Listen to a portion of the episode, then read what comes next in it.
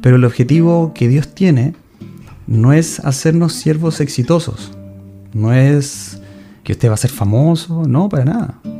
El gran objetivo que Él tiene es conformarnos a la imagen de Jesucristo. Y en este momento es donde nos damos cuenta que no es necesario movernos a veces ni un centímetro a la izquierda o a la derecha para ser amado por Dios. Que no es necesario ser exitoso a los ojos del mundo.